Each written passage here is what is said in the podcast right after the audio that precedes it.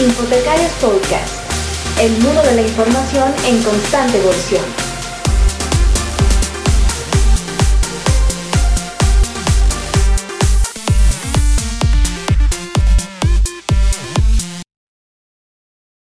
Hola, ¿qué tal amigos de Infotecarios Podcast? Buenos días, buenas tardes, buenas noches, en función de dónde nos vean o dónde nos escuchen.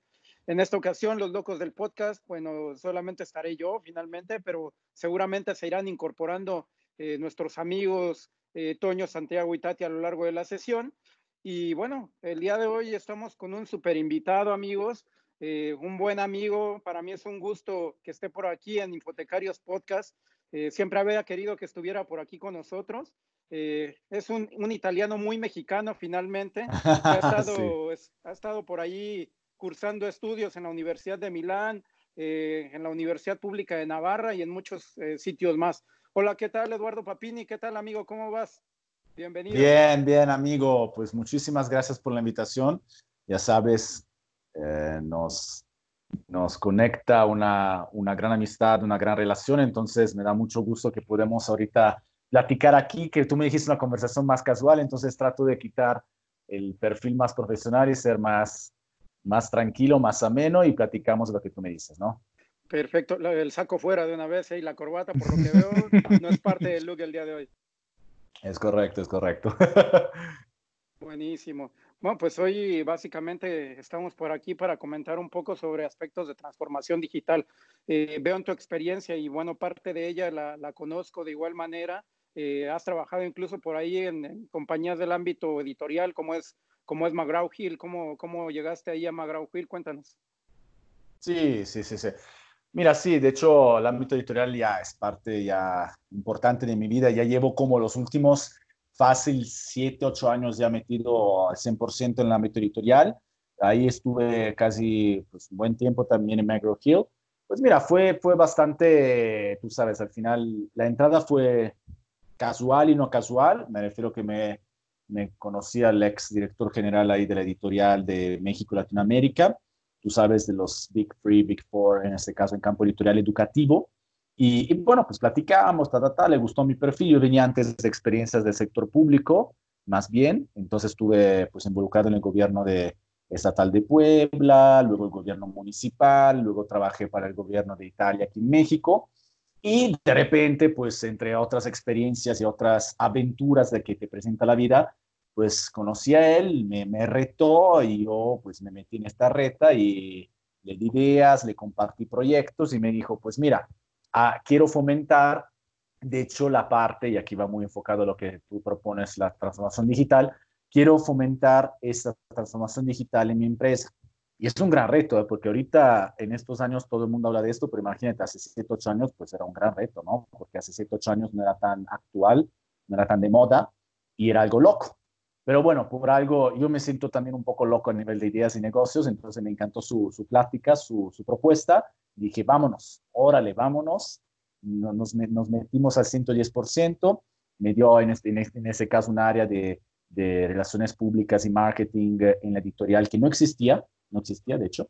De hecho, fui la primera persona que la fomenté y fue un éxito porque prácticamente pues ahí estuvimos, las publicaciones que ya hace McGraw Hill, que tú sabes, van desde, pues, literal, desde kinder hasta universidad y hablan de idiomas, de medicina, de temas científicos, de, de muchas cosas, ¿no? En este, en este caso. Entonces, él quiso justamente fomentar esta transformación digital, o sea, empezar del libro físico a pasar un poco del, y deja el ebook, no solamente el ebook que era lo más sencillo, elemental que teníamos que promover, que a su tiempo tampoco era tan, tan sencillo, tan elemental, pero sin embargo se, se empezó a, a, a, desarrollar algunos productos, perdón, B2, B2, B2C, entonces abierto al público, al go-to-market, donde prácticamente estos libros eh, se basaban sobre un sistema de autoaprendizaje. Entonces, prácticamente ya no era solamente el libro en sí o el archivo digital, sino que tú a través de una herramienta, de una aplicación, tú podías ver cuál, es, cuál era tu aprendizaje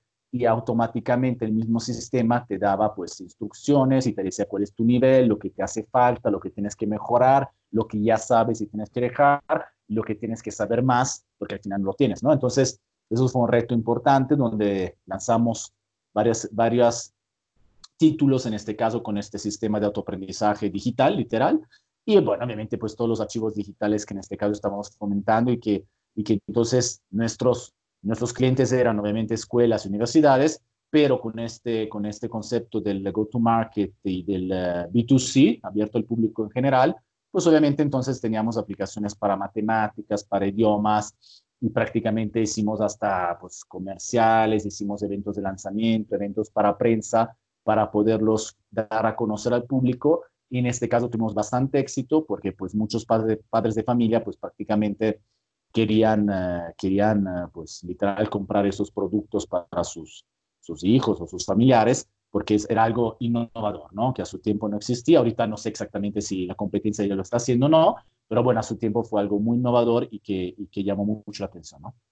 En este sentido, ¿tú cómo, tú cómo percibes o cómo ves la, eh, el sector educativo, particularmente México, y supongo que has tocado buena parte de Latinoamérica, que es parte del, de quienes nos ven y nos escuchan? Sí, de hecho, pues mira, tuve, tuve la suerte de estar en, eh, últimamente en grandes marcas y corporativos, entonces México siempre es la sede principal de, de todo el del continente en sí, ¿no? Del habla hispana, ¿no? Entonces, desde México, McGraw-Hill manejaba Centroamérica y Latinoamérica. Sin duda, México era la parte más, era el guía, era el líder, ¿no? Entonces daba como todo las tendencias, en este caso, para todo el continente. Y donde me encuentro ahorita también, que es otra editorial, pero de noticias, que luego platicaremos más adelante, pues ahí prácticamente también es igual. O sea, de México se dan las historias principales para, el, para Latinoamérica y para todos los países. Entonces, en este caso, donde yo estoy, México es la referencia. Si tú me preguntas en este caso, como país y como otro contexto, bueno, hay otro tipo de respuesta, ¿no? En este caso, porque nos metemos entonces en, otros, en otras iniciativas, otros sectores donde en este caso, pues, hay rezagos y hay, en este caso, pues, obstáculos que el, el mundo educativo de México enfrenta todos los días. Y, y, bueno, pues vamos a ver en la conversación, ¿no? Claro, incluso es interesante y vale la pena que lo mencionamos. También, también has presentado algunas charlas eh, en TED. Eh, por ahí te veíamos, incluso por ahí en, en, YouTube, me parece que hay alguna de las charlas sí. eh, que has montado sobre innovación, me parece. ¿eh? Sí, de hecho me invitaron sobre innovación, fíjate. Eh, fue casual que empecé a dar charlas Uh, o sea, no, no, lo busqué yo, pero se dio en algunas ocasiones y luego pues vi que es un hobby que me gusta. ya no es un hobby, o sea, no es un hobby porque realmente para dar charlas, tú sabes, al final hay que estar preparado, hay que hacer pues una investigación, hay que, pues hay un trabajo atrás, ¿no? No es tan fácil, no es que se hace así nada más por hacerla. Y a mí en mis charlas no, no, no me interesa solamente decir lo que hago, quién soy, porque pues qué aburrido, sino pues trato de, dar como un poco mi expertise, un poco mi, mi conocimiento para poder ayudar los públicos metas que me invitan, que son varios. He dado charlas de motivación, de superación personal, de negocios, de marketing, de, de, de diferentes sectores y ámbitos, pero a Intet se me acercaron, vieron mi perfil y me dijeron, oye Eduardo, pues nos hace falta un speaker para hablar de innovación. Yo dije, wow, y dije, ¿por qué? Porque pues no muchas personas se quieren aventar ese tema. Yo dije, ok, perfecto bueno, pues obviamente no, no quise rechazar la, la, la, oportunidad de estar en un escenario TED que, tú sabes, a mí, a mí, me encanta lo personal, pues yo creo que también las personas, tú misma y el, tu público, y el público, la comunidad que en ese caso nos sigue, creo que les encanta, pues no quise desaprovechar esta oportunidad y entonces obviamente dije, bueno, pues vámonos. Entonces, innovación de qué tipo, ta, ta, ta, me dieron los guías, los, la, los keynotes y prácticamente pues la quise enfocar mucho en el tema de innovación, de cómo de cómo, bueno, yo lo puse un poco shakespeariano, un poco era innovarse o no innovarse, este es el dilema. Entonces, para mí no es un dilema porque obviamente en la plática ahí mismo se entiende, pero si tú no te innovas, te mueres. O sea, y, y si, y si te innovas mal, también vas a morir en el mercado. O sea, morir me refiero en el mercado, no, no morir como persona. y, y, entonces, entonces, en este caso, pues la, la, la centré mucho en esa temática. Y obviamente luego en la plática, pues quise un poquito enfocarme más de cómo México a nivel de innovación está en comparación con otros países y otros contextos internacionales. Y bueno, pues ahí hice una investigación, entonces puse desde cuánto invierte México en tema de, de Research and Development a nivel de país, luego a nivel de empresa, y ahí hablé de más casos.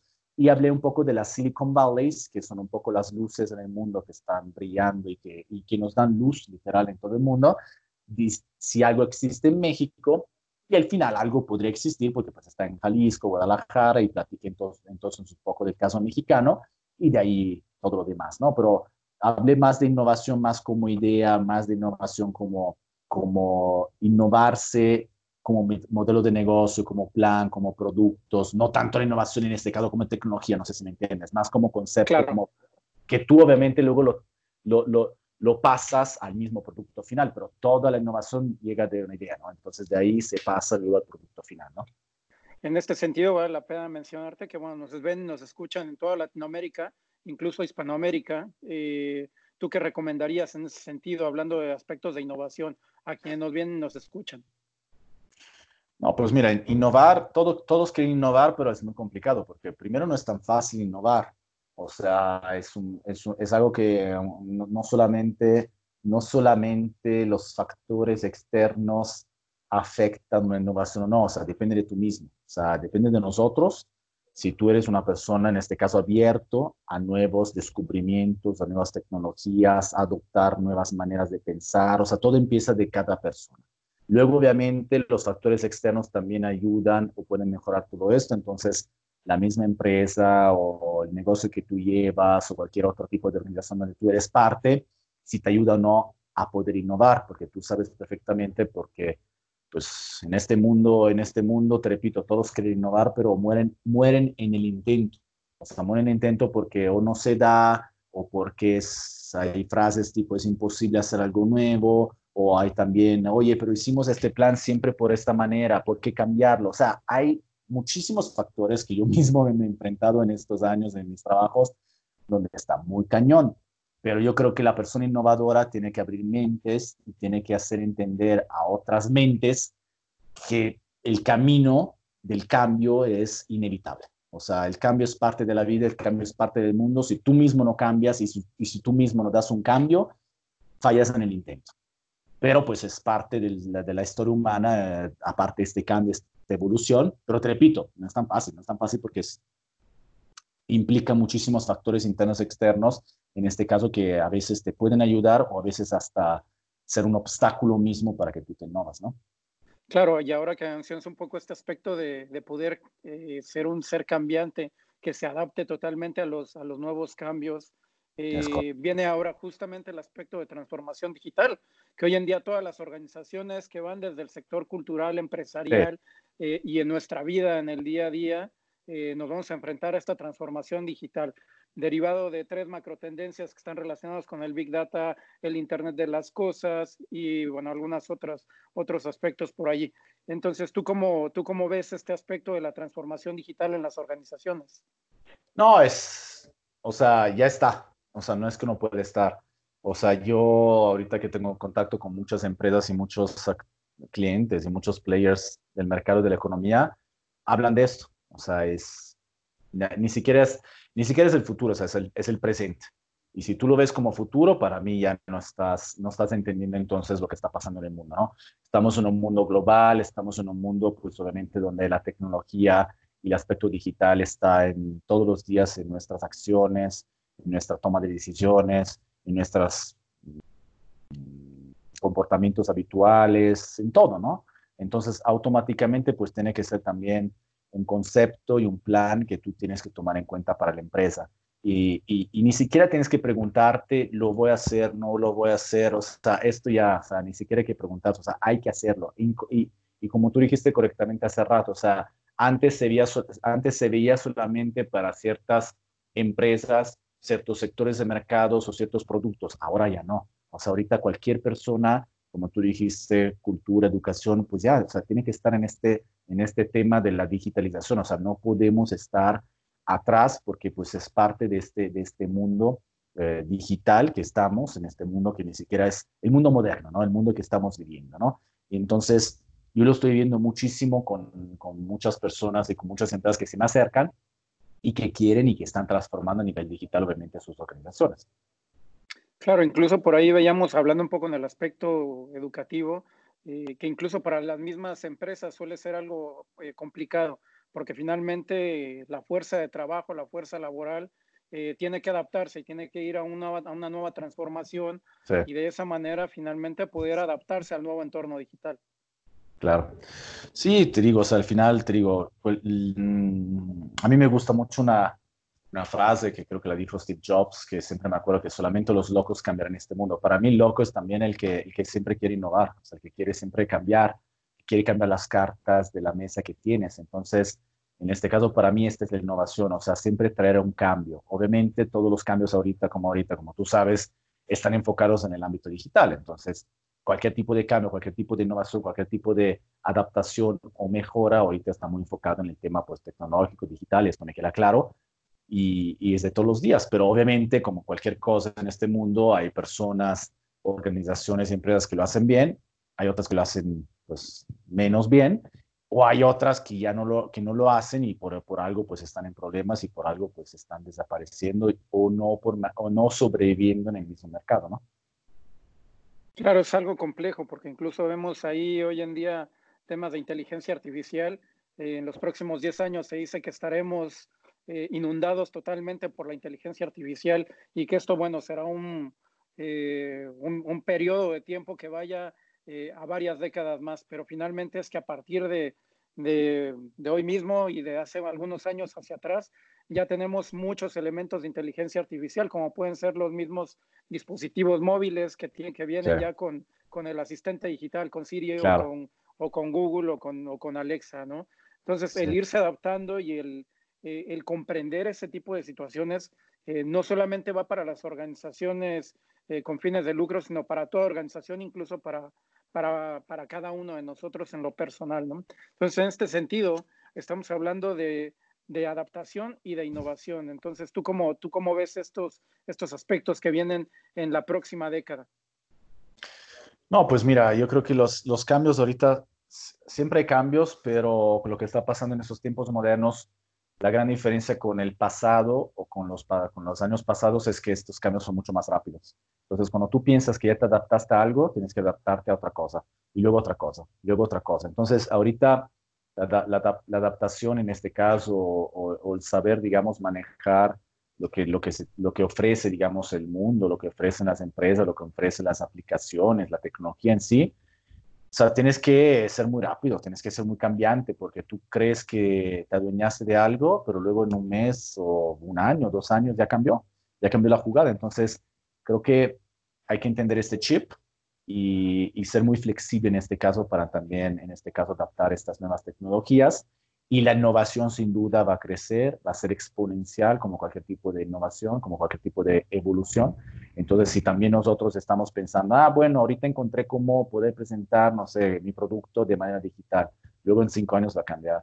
Luego, no sé, sale una aplicación, pero luego sale una mejor aplicación o, que tal vez te reduce los costos o que tal vez te ayuda a tener más éxito en el público o con tus puntos de venta o con tus clientes y otra vez tienes que cambiar la jugada. Entonces, el, el cambio es muy rápido y tenemos que entenderlo y tenemos que entonces cambiar nuestro chip y saber que tal vez cuando tenemos algo que, que, que creemos que está innovando, tal vez el día siguiente ya saldrá algo nuevo que podrá innovarlo hasta mejor, ¿no?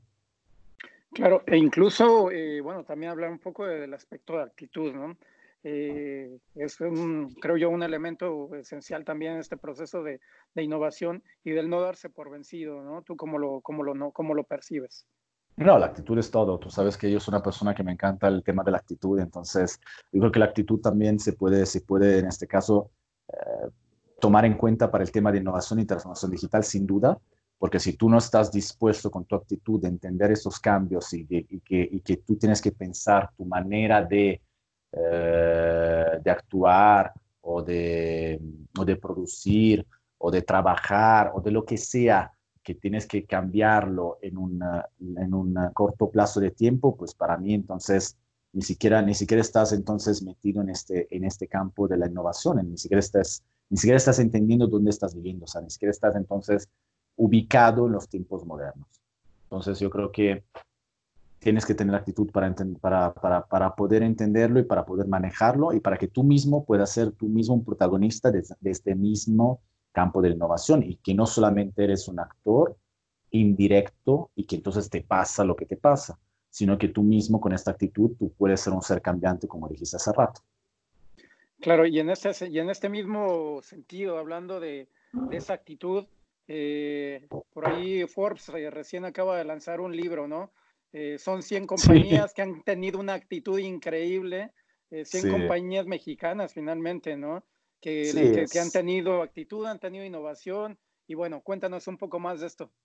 Pues mira, es parte de la innovación y transformación digital que acabamos de, platicar, ¿eh? porque, o sea, para nosotros innovación, o sea, nosotros, yo trabajo en varios medios de comunicaciones, entre ellos está Forbes y otros más, en diferentes ámbitos. Este es el, ámbito de negocios y finanzas y, política también ahorita que estamos manejando.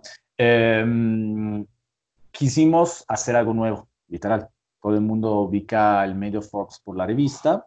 En este caso dijimos, vamos por algo más, vamos por algo diferente o vamos a dar otro formato a nuestro contenido, porque somos, somos un medio que difunde noticias, que comunicamos y que somos líder de opiniones en muchos aspectos, pero sin embargo también somos generadores de contenido.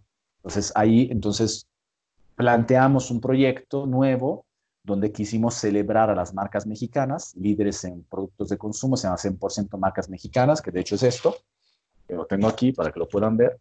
Es el proyecto ya físico para que entiendan cómo es.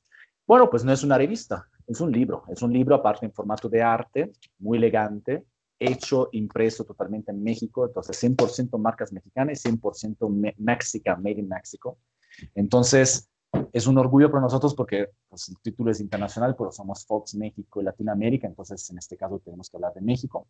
Y bueno, por todo lo que está pasando en el país también, que tú sabrás también, aunque estás en otro lado, pero la coyuntura política y económica ahorita, no solamente de México, en general es salvaguardar pues, el país, aunque estamos en un contexto global que platicamos mucho del mundo digital y todo, pero el mismo ser humano quiere un poco eh, conocer de dónde viene, ¿no? El pasado, ¿no? Porque es importante, cuando tú vas hacia el futuro tienes que saber quién eres, ¿no?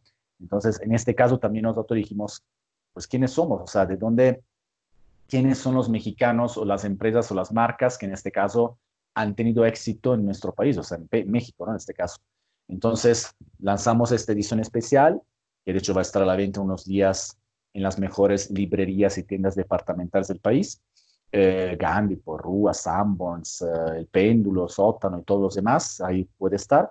Y prácticamente es, este es dar un nuevo proyecto, innovarlo, porque no quisimos hacerlo como revista, no quisimos hacerlo como edición especial, sino quisimos literal dejar un obsequio de alto lujo porque está laminado en oro, está la pasta dura, la hoja es de altísimo nivel.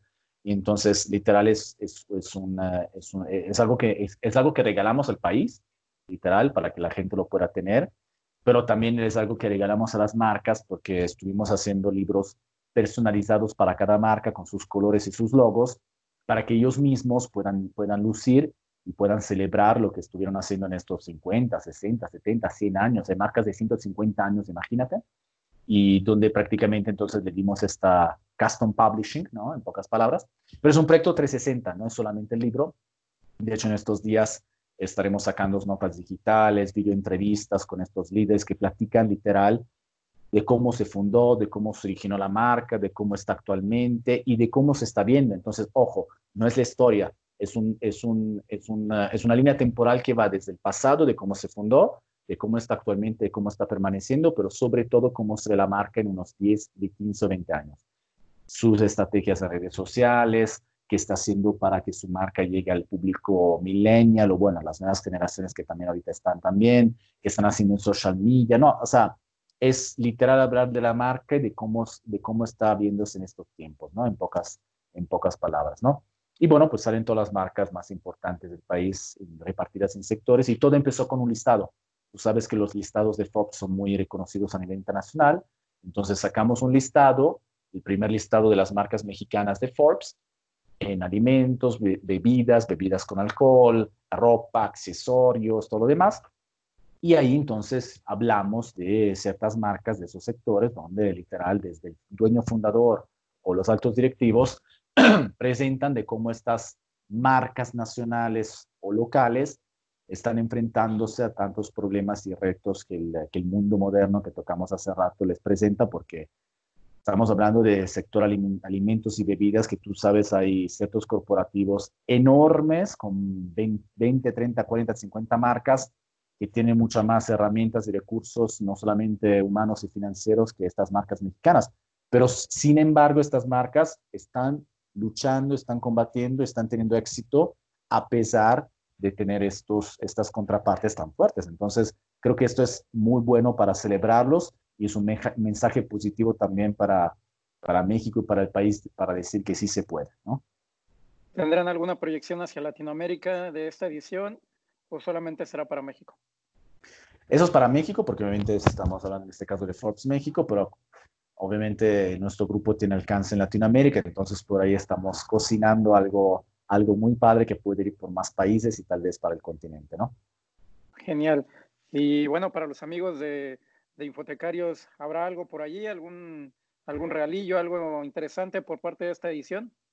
Sí, pues mira, uh, obviamente por, por nuestro, para celebrar nuestra amistad, pues a mí me gustaría en este caso regalar tres ejemplares de los libros eh, no sé si tú quieres hacer una dinámica para que los concursantes en este caso puedan ganar esos tres libros, y creo que sí, ¿no? En este caso, para, para que no sea solamente al azar, para que uno también eh, se lo gane en pocas palabras, pero no sé, tal vez puedan compartir alguna anécdota, alguna historia sobre las marcas mexicanas o, o no sé, lo que tú digas, ¿no? Perfecto, pues que nos dejen por ahí el comentario a través de nuestras redes sociales y ya determinaremos quién, quién es el ganador de, de alguno de estos tres ejemplares. ¿Te parece bien? Súper, me parece fantástico. Perfecto, buenísimo. Pues bueno, yo creo que, que con esto vamos a tratar de ir, de ir cerrando esta, esta edición del, del, podcast. No sé si tú deseas agregar algo más. Mm, no, pues muchísimas gracias por la invitación. Un saludo a toda la comunidad de infotecarios. Un, uh, un fuerte abrazo para ti. Y, y, bueno, que sigan, que sigan haciendo estas cosas que son muy interesantes. Yo sé sé que, tu, sé, que tu, sé que tu comunidad en este caso es muy es grande, en este caso, uh, hablaste de Latinoamérica y otros países. Un saludo en este caso para, para todos los países que están conectados. En este caso, espero que hayan, a, hemos enriquecido entre tú y yo a ellos algunas cosas que, que, tal vez ya sabían, pero ahorita saben mejor o que tal vez ya no sabían y, y ojalá que pueda ser en este caso interesante para esta plática. Y, y tienen algo muy importante ustedes, o sea, me refiero, están metidos en un campo donde, donde, es la, donde, donde está el, el verdadero cambio, ¿no? Que es la educación. Entonces, yo creo que son protagonistas de este cambio, lo saben, están enterados, pero que tengan entonces aún más empoderamiento para que puedan ustedes mismos cambiar más este mundo, porque todo empieza de ahí. Buenísimo, pues sin lugar a dudas son unas palabras excelentes para ir cerrando esta, esta edición y desde luego que hace falta mayor empoderamiento en todos los ámbitos para todos los profesionales de la educación, la cultura, y que buena falta hace a este, a este loco mundo.